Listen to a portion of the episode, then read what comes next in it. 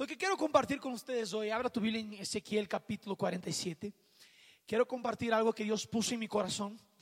Y el título que quiero dar al mensaje de hoy es Fortaleciendo nuestro compromiso.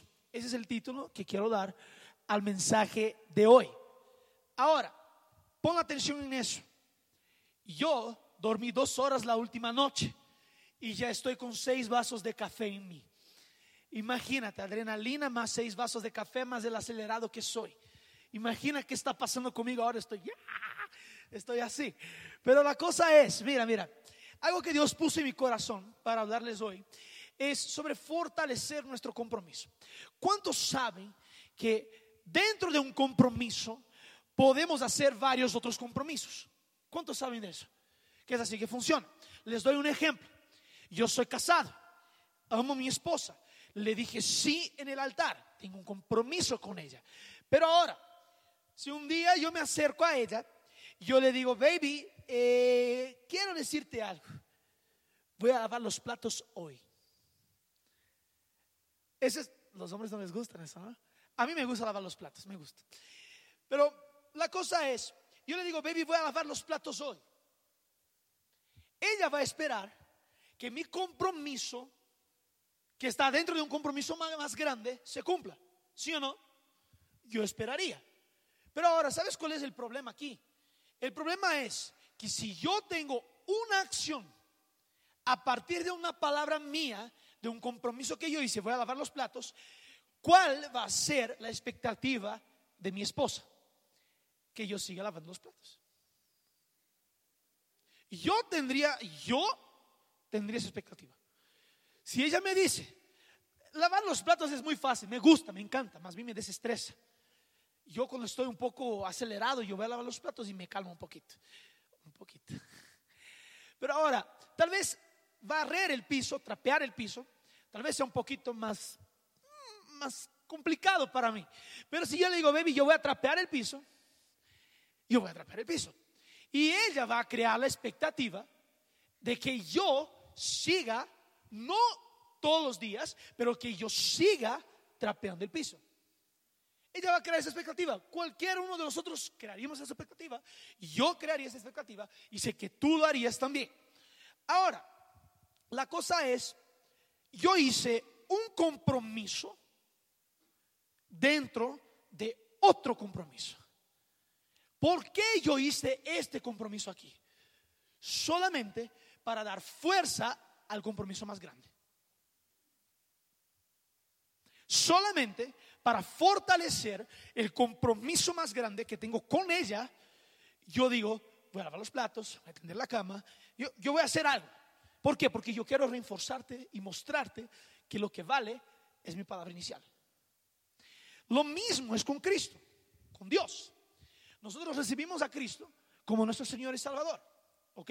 Recibimos. Y cuando recibimos a Cristo, lo que pasa ahora es, Dios ahora nos llama a otros compromisos. Tipo, dejar el pecado. Vivir en santidad. Dejar de tomar. Dejar de ser adicto en pornografía. Son compromisos que vamos haciendo en nuestro caminar con Dios que van a fortalecer el compromiso inicial. Esos compromisos van a fortalecer el compromiso inicial. ¿Y esos compromisos para qué sirven, Daniel? Esos compromisos sirven para moldear nuestro carácter según el carácter de Cristo, que es el propósito original los compromisos pequeños que hacemos dentro de todo el paraguas del compromiso con Dios sirven para que mi carácter sea moldeado según el carácter de Cristo. ¿Tiene sentido lo que digo? Entonces, si Dios te pide algo, hazlo. ¿Por qué? Porque es un compromiso que Dios te está invitando para que tú puedas ser más parecido con Jesús. Me acuerdo que cuando recibí a Jesús como mi Señor, tenía 16 años. La primera cosa que Dios me pidió fue, deja de escuchar música secular. Yo dejé de escuchar. Y fueron cinco años hasta que yo escuché de Dios, está bien, tú ya entendiste el, propósito que yo, que yo tenía para ti en eso, no hay problema. ¿Quiere decir que yo escucho todo el tiempo música secular? No, quiere decir que yo sé que puedo escuchar. Porque Dios ya trabajó esto en mi corazón. Porque antes música secular era una plataforma para mi pecado. Yo tocaba y ganaba dinero. Era una plataforma para pecar. Pero ahora yo ya entendí que eso es solo música. Y no es una plataforma para que yo pueda pecar. ¿Tiene sentido lo que digo? Entonces Dios él comienza a pedir compromisos dentro de un compromiso más grande. Ahora, yo quiero hablar de eso porque aquí creo que muchos de nosotros conocemos este pasaje bíblico. Y Ezequiel 47 habla del río que sale de, la, de la casa de Dios, del templo. Y quiero leer con ustedes. Dice así, Ezequiel 47, del versículo 1 al versículo 12. Dice así, me hizo volver luego a la entrada del templo. Y he aquí aguas que salían de debajo del umbral de la casa hacia el oriente, porque la fachada de la casa estaba al oriente y las aguas descendían de debajo hacia el lado derecho de la casa, de la casa al sur del altar. Ahora, quiero que pienses algo. Imagínate eso conmigo. El ángel de Dios, el propio Dios, que si lees el capítulo 46, está conduciendo a Ezequiel algunas cosas, dice, yo te voy a posicionar en la puerta del templo para que veas lo que está sucediendo. Cuando posiciona Ezequiel, cuando el ángel de Dios, la persona de Dios, le posiciona enfrente al templo, Ezequiel comienza a tener una visión de que aguas comienzan a salir de dentro del templo. Aguas están saliendo de adentro del templo. Y ahí dice el versículo 2, dice, y me sacó por el camino de la puerta del norte y me hizo dar la vuelta por el camino exterior, fuera de la puerta, al camino de la que mira, de, la que mira al oriente. Y vi que las aguas salían del lado derecho. Versículo 3. Y salió el varón hacia el oriente, llevando un cordel en su mano, y midió mil codos. Ahora, voy a decirte cuál es el metraje de mil codos. 450 metros. Eso es cuanto mide 400, eh, mil codos, 450 metros. Ahora, pon atención en eso. Nosotros hoy tenemos tecnología para hacer la medida más grande, pero imagínate en esta época el ángel sacando estos de 5 metros y de 5 y 5. Yo comienzo a imaginar 450 metros. Y midió. Y ahí dice el texto que el ángel le condujo por este camino. Mira, midió mil codos, versículo 3. Midió mil codos y me hizo pasar por las aguas hasta los tobillos. Ahora, pon atención aquí. Lo que quiero hablar hoy es sobre niveles de compromiso que hacemos con Dios. Niveles de compromiso que hacemos con Dios. Porque ahora las aguas están saliendo del templo. Y mira, si lees el texto, si lees todo el texto, tú vas a ver que las aguas salen del templo para invadir la ciudad.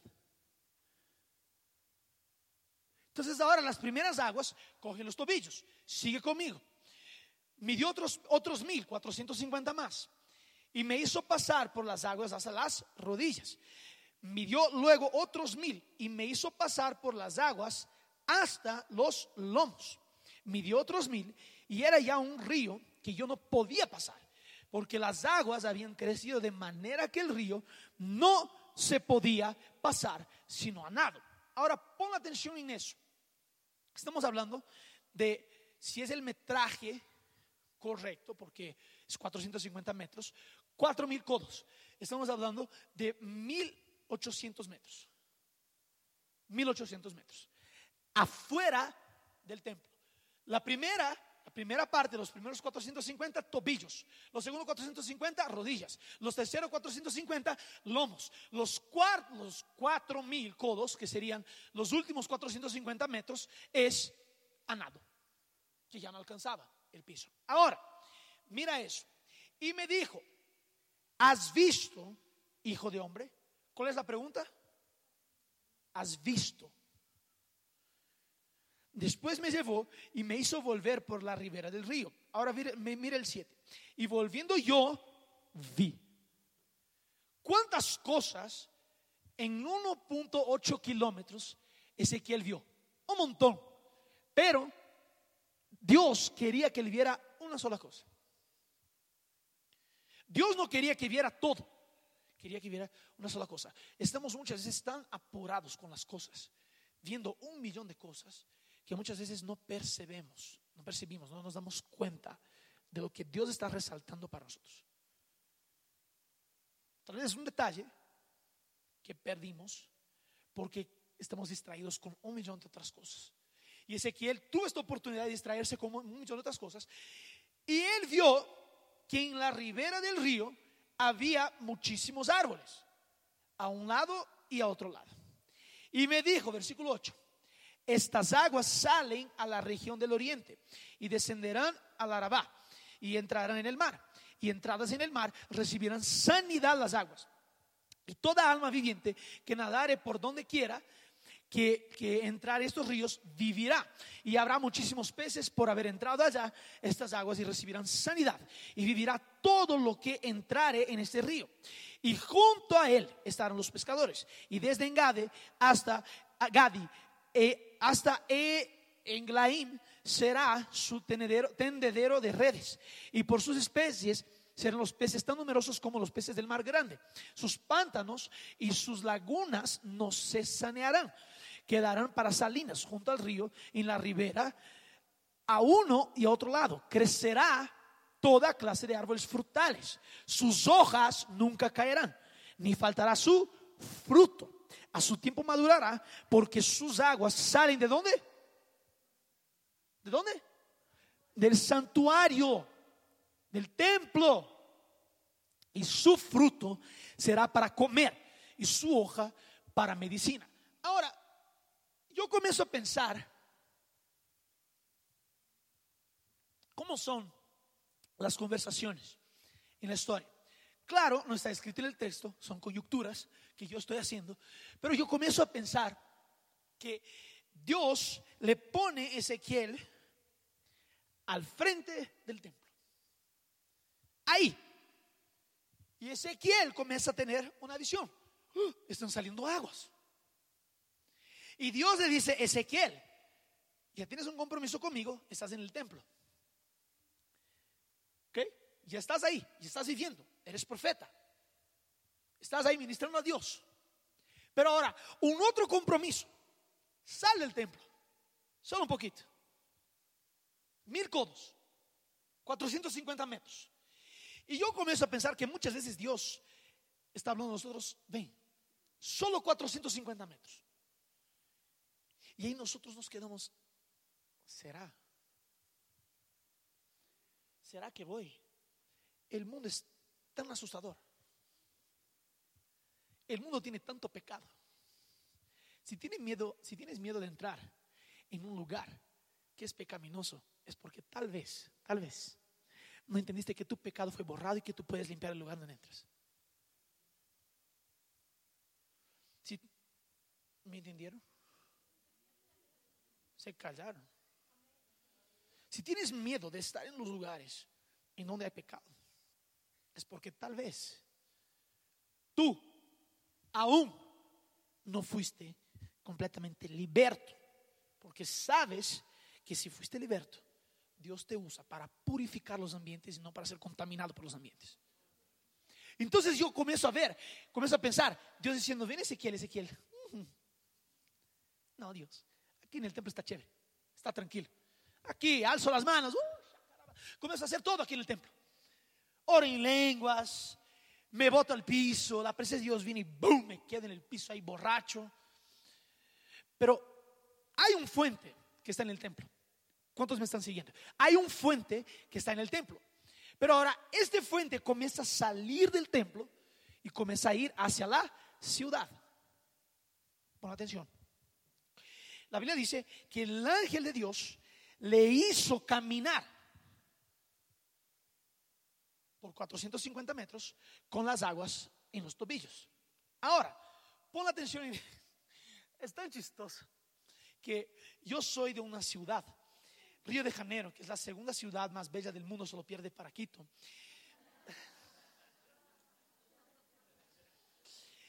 Eh, y, yo soy de Río de Janeiro. Río de Janeiro es un calor. ¿Cuántos estuvieron en Río de Janeiro? ¿Alguien que estuvo? Ok. Si tú estuviste en Río de Janeiro, en enero vas a saber que es, es un dibujo del mapa del infierno. Porque es demasiado calor. Demasiado calor. Es 52, 53 grados. Sensación térmica llega a 58. No, no miento. Busca ahí en Google, ahorita, ahorita no porque está poniendo atención a la prédica, pero busca en Google después a cuánto llegó la sensación térmica en Brasil. Llegó a 67 grados Celsius en algunos lugares, no en Río. Pero yo me quedé loco con eso. Imagínate, no, no, no. Me gusta el calor, pero no tanto. Ah, es hasta una oportunidad para predicar del Evangelio. Decir, mira, esto aquí si estás sufriendo con eso, recibe a Cristo porque el infierno es casi eso. Y vas a pasar la eternidad ahí, queman. Ahora pon la atención en eso. Yo me, me encanta la playa, amo la playa. Yo, yo, yo dejaba de ir a clases para ir a la playa. Esto ya confesé a mis papás, ya estoy perdonado. Pero ya algunas veces dejé de ir a clases para ir a la playa. Y y, yo, yo me acuerdo que con esta calor demasiado, el calor de río, hasta la sombra, te quema duro, pero durísimo, durísimo. Ahora la cosa es, a la vez, el agua está demasiado helado, fría, muy helada. Tipo, no quieres entrar. Y ahí, cuando pones los pies, ¿sabes? Cuando, cuando así, ¿Sabes? Cuando pones los pies así, solo, son los piecitos. Y comienzas a crear coraje para entrar. Y tú te quedas en una pelea interna, tipo, si yo entro estoy fresco, si estoy fuera estoy quemando. ¿Qué, qué hago? Y ahí tú decides que mejor es entrar. Y ahí ya te, te enfrías de una vez. Pero la cosa es, yo comienzo a pensar en eso. Cuando fuimos a bautizar a la gente en el retiro de conectados. Y el lago estaba helado. ¿Quién fue bautizado? Estaba helado, helado. Yo cuando entré, yo tuve que entrar a los pocos. Entré solo los tobillos así. Igualito, igualito al Ezequiel aquí. Igualito. Entré un poquito y mm, coraje, coraje, coraje, coraje. Rodilla, rodilla, rodilla. Lomos, lomos, lomos. Pero no entré hasta acá porque solo los bautizados. Pero a lo que voy es, cuando entren los, los tobillos, nosotros, cuando somos conducidos por Dios a entrar en los tobillos, es el nivel más básico de compromiso con Dios. Porque el nivel uno de compromiso con Dios es el descubrimiento. Dios te lleva a descubrir cuál es la temperatura del agua, en dónde vas a pisar. Porque cuando estás con tus tobillos ahí en el agua, puedes ver las cosas. Son solo tus tobillos, pues. Puedes ver el fondo, puedes saber en dónde pisas. Si hay una piedrita, no sé cuántos ya caminaron por un río, que sacan la piedrita así, que está haciendo estorbando, y pasa el agua, tú comienzas a caminar, ves el fondo. Y Dios comienza a llevarte en la jornada de descubrir. Descubrir que el río de Dios no solo está en la casa, en el templo, sino que el río de Dios sale hasta la ciudad. Que el río de Dios en la iglesia, en el templo, en el santuario, existe, pero es una fuente. Porque las aguas salen del santuario, pero es una fuente. Y ahí tú comienzas a percibir que tienes un poquito de control. En el, o sea, si tú vas a la playa y si no fuiste, no sabes que te pierdes, porque la playa es demasiado rica, deliciosa, me, encanta. Si tú vas a la playa y pones solo tus tobillos, una ola no es capaz de derrumbarte. Porque son las olitas que vienen ni sientes. Mira y uh, te quedas, uh, uh, te quedas ahí. Es tranquilo. yeah, uh. Y te quedas como un niño jugando ahí. Ahí. Pero ese es un nivel en donde Dios me permite ver que yo tengo alguna autonomía. Porque yo estoy solo pisando, es solo mis tobillos. No pasa nada. Si quiero, uh, chao. Si quiero, chao. Pero ahora, déjame decirte una cosa. Jesús dice que el que pone la mano conmigo en el arado y se va, no es digno de Jesús está diciendo eso. Que si tú estás con compromiso y saltas de este compromiso, te vas. Lo que pasa aquí es, Jesús está diciendo, tú no eres digno de mí. Dios nos hizo dignos de la salvación a través de Jesús. Pero ahora Jesús está diciendo, tú no eres digno de lo que yo hice, de quien yo soy. Porque tú estás poniendo la mano y estás desistiendo rapidito. Por eso hay este tipo de compromiso que tú descubres. Ok, aquí el agua no está tan helada, el agua no está tan helado, está tranquila. Pero ahora hay un segundo nivel. El segundo nivel es el incómodo. Es un nivel que comienza ahora a darte un poquito de incomodidad. ¿Por qué? Si tú ya entraste en el mar o en un río, vas a percibir que si tú vas hasta la rodilla, comienzas a quedarte un poquito inestable.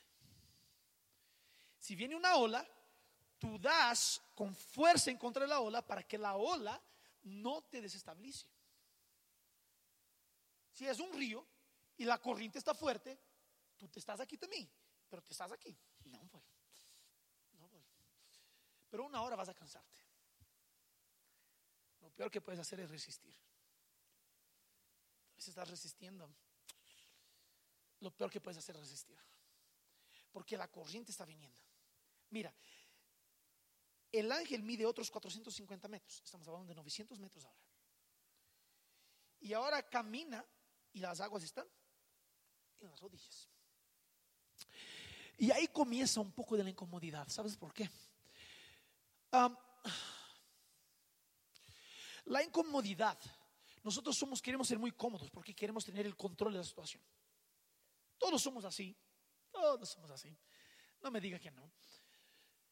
Solo si tú eres Jesús, ahí yo estoy de acuerdo contigo. Pero ahora, si tú no eres Jesús, si tienes el Espíritu de Dios en ti, la cosa que vas a intentar es siempre saber cuál es el lugar menos riesgoso para que tú puedas estar. Pero ahora, yo comienzo a entender que las rodillas es un periodo de transición. Porque es en donde Dios comienza a provocarte a que salgas de tu comodidad para comenzar a entender que su comodidad es tu comodidad. Dios comienza a provocarte y decirte, eh, eh, eh, eh, ¿tú quieres controlar? Déjame enseñarte. Por eso Dios te pone muchas veces en situaciones incómodas. Tal vez es una conexión que tú quieres tener con una persona, o mejor, continuar teniendo con esa persona, y Dios está diciendo, basta. Y tú estás, no, Dios, yo puedo resistir la ola. Yo puedo resistir todo eso. Yo puedo. Hey, si tú no produces vacíos en tu vida, Dios no te puede llenar.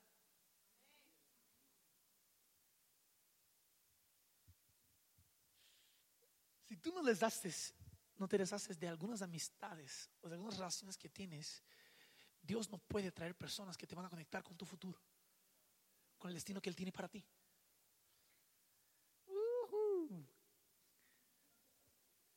Yo, yo este fin de semana estuve en una, una, una, conferencia con Pastor Cash Luna Y el pastor casi no le hace una cosa que es chévere. Le hace así. Tipo, ¿me están entendiendo? Yo creo que voy a adoptar eso.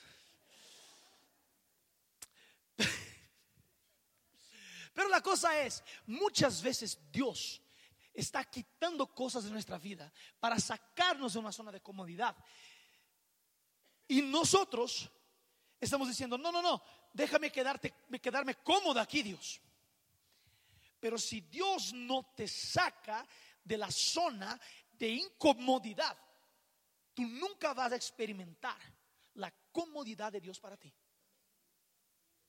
Solo podemos experimentar una comodidad cuando estamos viviendo en incomodidad. Solo puedo experimentar la comodidad de Dios cuando yo estoy afuera de mi comodidad. Por eso Dios siempre te va a provocar. Sal de ahí. A otro lado. Sal de Brasil, Daniel. 25 años que viviste ahí. Sal de Brasil. Mi comodidad estaba en Brasil. Yo soy el tipo de persona que aprendí una cosa. Cuando yo comienzo a estar muy cómodo, es que yo entiendo que Dios me va a sacar y me va a hacer algo. Cuando yo estoy muy cómodo, por ejemplo, estamos muy cómodos con dos cultos.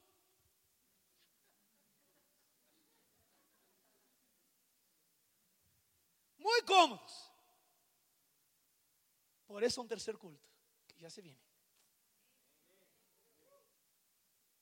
Cuando nosotros vemos que comenzamos a entrar, yo te voy a dar un, consejo. Cuando tú ves en tu vida que estés cómodo, que estás cómodo, de Dios, sácame de este lugar. Sácame de este lugar. Más bien, tú provócale a Dios para que te saques. Tú tienes que estar cómodo en estar incómodo.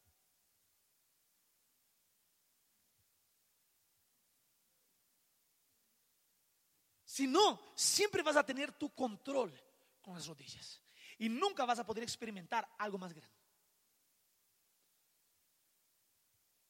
Y ahora el tercer nivel, el tercer nivel es la pérdida de control. Repite conmigo, pérdida de control. Ahora, la pérdida de control. ¿Por qué? Si tú vas al mar, yo estoy usando el mar bastante porque creo que quiero pasar vacaciones en la playa. Pero, y si alguien me quiere invitar, ahí estoy. Mi teléfono es cero, no es mentira. Pero la cosa es, si vas a la playa y ahora las aguas están más aquí arribita, en los lomos, porque dice que pasó eso. Midió 450 metros más, estamos hablando de 1350 metros afuera del templo. 1350. Ahora las aguas ya están aquí arribita, los lomos, aquí. Tranquilo. Aún tienes alguna autonomía. Aún tienes alguna autonomía. Pero ahora ya intentaste nadar en contra de la corriente con las aguas aquí. ¿Ya intentaste? Es difícil. ¿Puedes conseguir? Puedes. Pero te vas a cansar. Te vas a cansar. Y si tú intentas desistir, déjame decir una cosa. Como Dios, sus promesas tienen sí el amén. Dios tiene tanto el querer como el realizar. Si tú estás intentando huir de la corriente que Dios está poniendo, Dios te va a buscar. Dios te va a buscar. Si tú estás intentando resistir, Dios te va a buscar. Porque Él quiere que nosotros estemos parte de lo que está haciendo. Ahora estás aquí. Aquí ya se resume un poquito más de, de una pérdida de control. Porque aquí aún tienes algo. Aquí puedes salir, está fácil, viene una olita, tranquilo. Pero ahora, aquí, cuando viene una ola, ¿cuántos ya, si, si- ya, ya llegaron a este punto en la playa? Van a saber que cuando viene una ola, lo mejor que puedes hacer son dos cosas. O buceas, o saltas. ahí pierdes un poquito el control. Porque si te quedas detenido ahí, la ola va a hacerte como una lavadora. ¡Pum!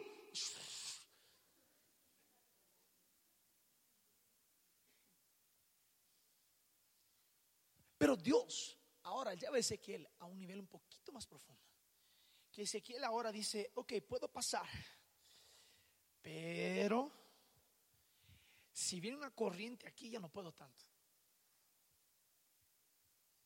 Me acuerdo que cuando éramos niños, mis hermanas y yo y mis primos, mi hermana me corrigió del primer culto, que yo di, di la información incorrecta. Nosotros somos 22 nietos y mi mamá tiene 10, 10, 10 hermanos y hermanas. Somos 22 nietos. Y yo me acuerdo que una parte de estos nietos nosotros nos uníamos por vacaciones. Y no sé si tú ya hiciste eso, pero yo ya hice algunas veces, que es entrar en una piscina y ahí yo era el mayor. Yo soy, yo soy uno, o sea, viene una, una parte y cinco años después vine yo. Y ahí yo soy como escalerita. Soy el mayor de 15, creo. De 16. Soy el mayor de 16. Y ahí yo comandaba todo. El primo mayor, si, tú, sabes lo que hice mis primos hacer, tú vas a decir, chuta, este me viró pastor, se volvió pastor. Este más, lo mínimo, les voy, a, les voy, a, contar esa historia. ¿okay? Lo mínimo que yo les hacía a los menores era comer césped, lo mínimo. Te prometo, era lo mínimo. Como yo era el mayor, yo decía, en la piscina, la piscina ahora todos vamos a caminar alrededor. ¿Cuántos hicieron eso?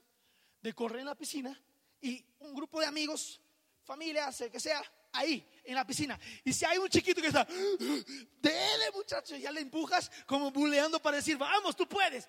Y aceleramos todos. Ahí aceleramos en la piscina. Llegaba una hora que yo decía, basta, relaje. Relajábamos y la piscina ahora, la corriente, nos llevaba. Había el muchachito que había acabado de empujar. Yo contra la corriente. Pero no alcanzaba el fondo. Entonces, uh, volvía. Uh, y volvía. Porque seguía gente haciendo ahí. Esto duraba unos 30 segundos. Por eso que digo que cuando Dios comienza una corriente, las aguas salen del templo. Dios comienza una corriente. Intenta nadar, la corriente te va a tragar. Y te va a llevar. Si tú estás intentando huir del propósito de Dios de tu, en tu vida, pero ya empezaste algo, puedes estar seguro, Dios te va a buscar. Dios te va a buscar para ponerte otra vez en la ruta. Pero ahora viene la parte de la pérdida de control, porque ahora, bueno, yo estoy entendiendo ya aquí, paso las rodillas. Bueno, ¿qué, qué cuesta un poco? Nada. Hay un dicho en Brasil es ¿Qué es la lluvia para quien ya está mojado? Nada. Ya estoy mojado, mojame un poquito más. Estás en la lluvia, es para mojarse. Si ya estoy en el mover de pérdida de control, aquí la inestabilidad, mejor entonces entender que Dios quiere tomar el control, que Dios quiere gobernar mi vida para que yo pueda entonces vivirlo mejor. Es la pérdida de control. Es cuando tú dices, Dios, ok, ya estoy entendiendo, mejor, ya no quiero tener el control de mi vida. Y ahí viene el cuarto nivel. ¿Cuál es el cuarto nivel, Daniel? El cuarto nivel es la inmersión. Porque la Biblia dice que después de pasar por los lomos, se va a 450 metros más, 1.8 kilómetros desde el templo, 450 metros más. Y ahora lo que pasa con esos 450 metros es que ahora ya no se puede pisar. Tiene que pasar a nado. Tiene que dejarse llevar por la corriente. Tiene que dejar llevar, porque ya no puedo nadar en contra. Una vez yo aprendí, yo intentaba surfear cuando era adolescente. Nunca fui bueno, pero intentaba surfear.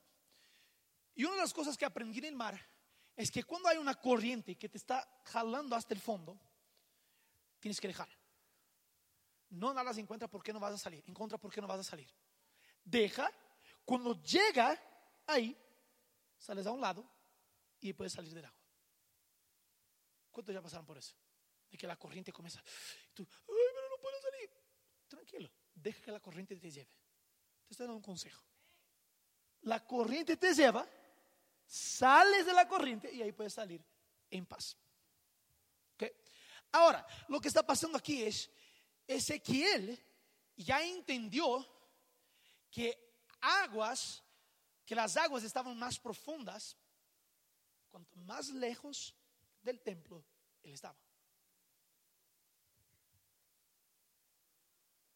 ¿No te parece chistoso, o por lo menos interesante, que las aguas vayan aumentando el nivel de profundidad mientras más lejos del templo están?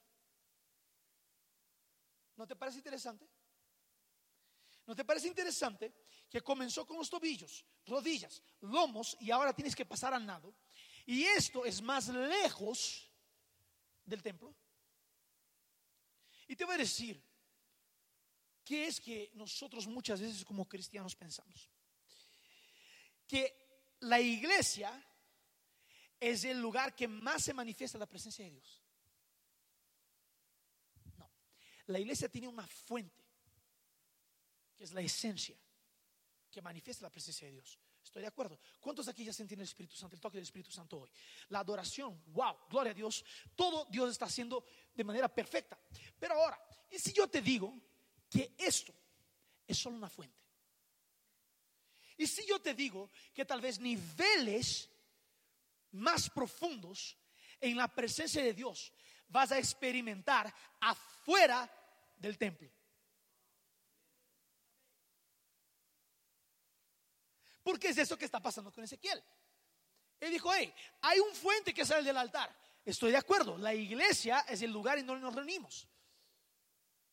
Pero de un lugar de comunión y adoración sale un río de aguas vivas que impacta la ciudad. Y que ahora viene para limpiar la ciudad. Nosotros pensamos, ah, pero la iglesia es el lugar de comunión.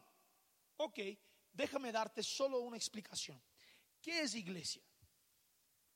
En donde dos o tres están reunidos. Nosotros aquí somos parte de una iglesia que es más de dos o tres. Pero que la representatividad es la misma con dos o tres o con quinientos. Porque son dos o tres. Es comunidad, es comunión. Y nosotros venimos aquí para tener comunión unos con los otros, para adorarle a Dios y para recibir una asignación para toda la semana. Pero ¿sabes qué, ha hecho la iglesia? No, no, no. Vamos, a contener el río aquí adentro. Vamos a contener el mover de Dios, las señales, milagros, sanidades, dones del Espíritu. Vamos a retener, vamos a cerrar la puerta y retener todo aquí adentro. Lo que Dios le está enseñando a Ezequiel es, cuanto más lejos del templo vas, porque el templo es lugar de comunión y adoración, cuanto más lejos de este lugar vas, más profunda puede ser mi presencia. Aguanta. Pero nunca te olvides del lugar donde está el fuente. Por eso venimos acá. Venimos acá, nos alimentamos. Y quiero que tenga esta imagen todos los días que salgas de esta iglesia. Todos los días. Todos los domingos que vengan acá y salgas. Que Dios ahora está liberando sobre la ciudad una fuente que sale de esa iglesia. Imagínate si las iglesias comenzaran a pensar así, que aquí es un lugar solo de fuente, que no es un lugar de río, que es un lugar de fuente. Y que venimos, nos alimentamos de esa fuente y la fuente comienza a, a rebosar hacia afuera del templo y ahora yo comienzo a entrar en la sociedad para traer restauración. Ay, Daniel, pero no sabes, mi jefe es bien complicado. Es ahí en donde el río de Dios que sale de la iglesia tiene que llegar. Te voy a decir una cosa. Tú tal vez piensas, ah, Daniel, no tengo un micrófono para predicar, como tú tienes. Yo digo, pero tú puedes llegar a gente que yo no llego. Tú puedes llegar al gobierno que yo no estoy llegando.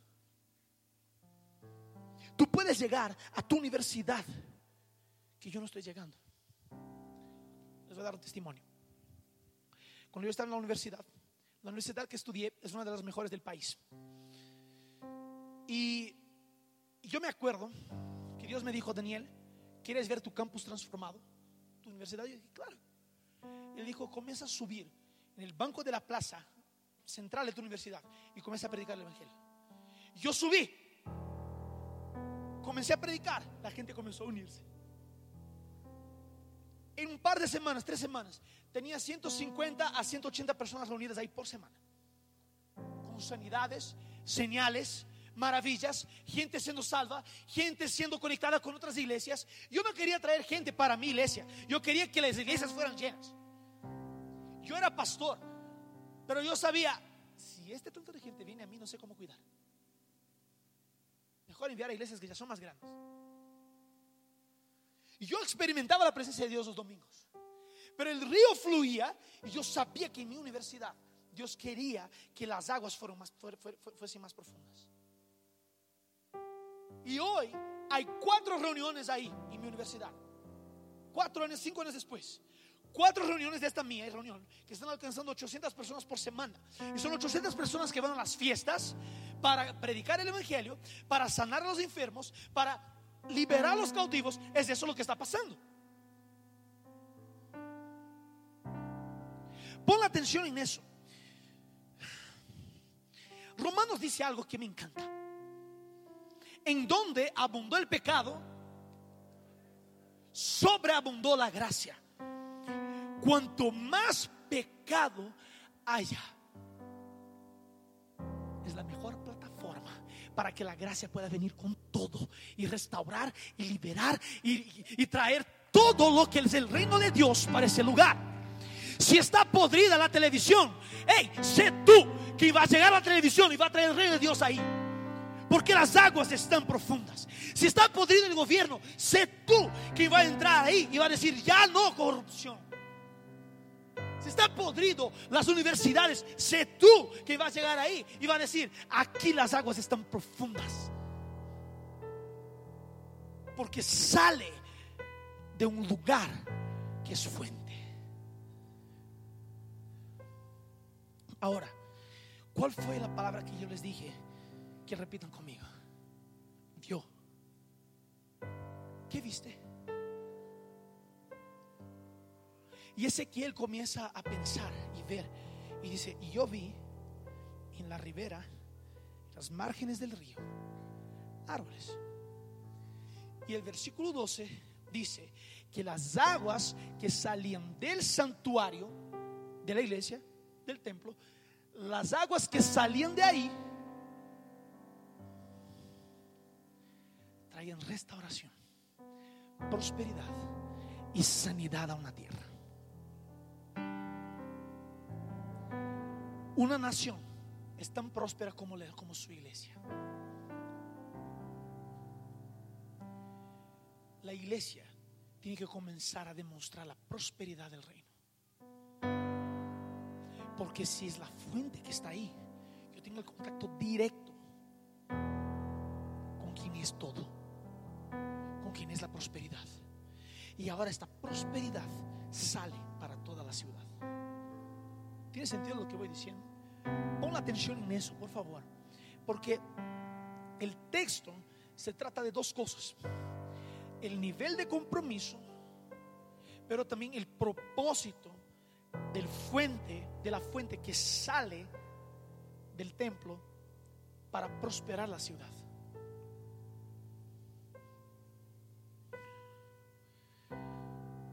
Y la Biblia dice que cuando estas aguas se encuentren con otras aguas, las otras aguas van a ser purificadas, van a ser sanadas. Hay muchas cosas sucediendo en nuestra sociedad que pensamos que es de Dios, pero son aguas que necesitan ser sanadas. Son aguas que necesitan el fluir del río de Dios, el fluir de la iglesia para que esas aguas sean purificadas.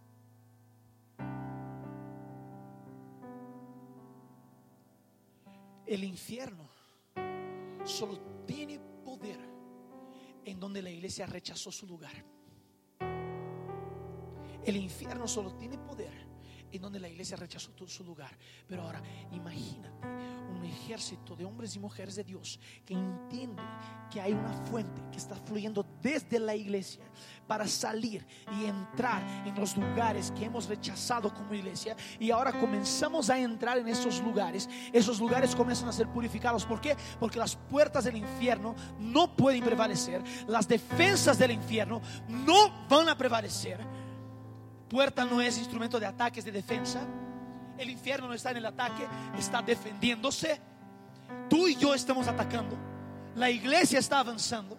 La iglesia nunca dejó de avanzar, siempre va a avanzar, pero nosotros tenemos que entender, hey, llegó la hora, es la hora de ocupar nuestro lugar otra vez. No para dominar, no para controlar, sino que para producir prosperidad para la tierra ecuatoriana sino para que el pueblo entienda que nosotros sabemos cómo manejar finanzas, que nosotros sabemos cómo manejar, eh, cómo manejar eh, el gobierno, que nosotros sabemos eso. Es la hora.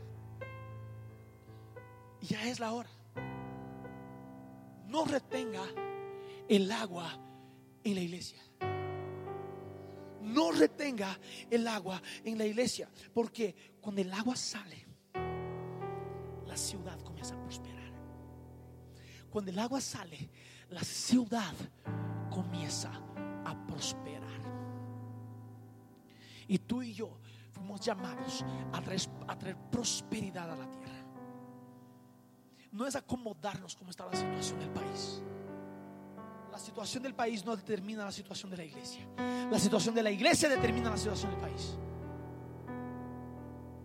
A mí me gusta decir que quieres ver cuán saludable es una nación. Mira la iglesia. La iglesia es el termómetro. La iglesia es lo que define la sanidad o la salud de una nación. Lo que Ezequiel vio fue el fruto de lo que hacía el río cuando pasaba. Por eso, en el versículo 12, el versículo 12 dice lo siguiente. Y junto al río, en la ribera, a uno y otro lado, crecerá toda clase de árboles frutales. Sus hojas nunca ni faltará su fruto. A su tiempo madurará, porque sus aguas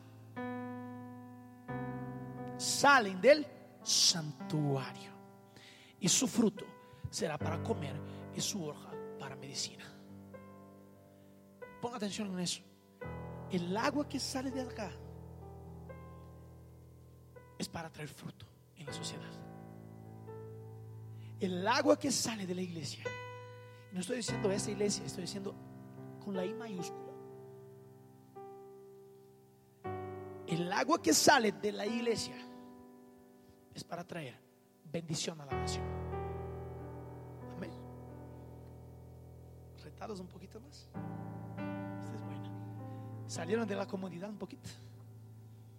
¿O van a salir? No, porque van a estar sentaditos. Pero párese, por favor. Vamos a orar.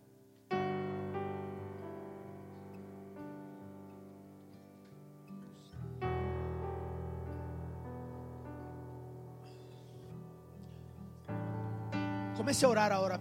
Cierra tus ojos y comienza a orar. Para que el Espíritu Santo pueda llenar tu vida.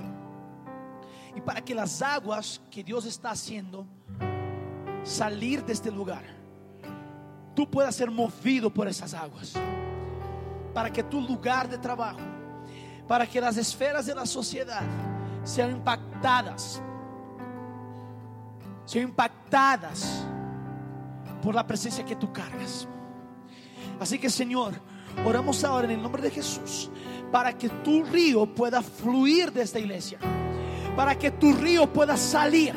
No queremos retener tu mover, Señor. No queremos retener tu mover a este lugar. Queremos que tu mover se expanda a las calles de Quito. Queremos que tu mover se expanda a cada rincón de esta ciudad. Pero también queremos que tu mover se expanda a cada rincón de Ecuador, de esta nación. Y declaramos que Ecuador es una nación conocida porque Dios es su Señor. Y nosotros hoy levantamos tu nombre Jesús sobre Ecuador y declaramos hoy que las aguas comienzan a fluir, que las aguas comienzan a fluir que las aguas comiencen a fluir del templo. Y Señor, queremos comprometernos una vez más contigo, de ir a niveles más profundos, Señor, de ir a niveles más profundos en tu presencia, de ir a niveles más profundos en tu palabra. En el nombre de Jesús, oramos para que tu presencia se manifieste en nuestras vidas. Oramos para que tu presencia se manifieste en nuestro local de trabajo. Oramos hoy que la corrupción se va porque las aguas pasan para purificar. Oramos hoy que la maldad se va porque las aguas pasan para purificar. En el nombre de Jesús, amén y amén. Denle un fuerte aplauso al Señor.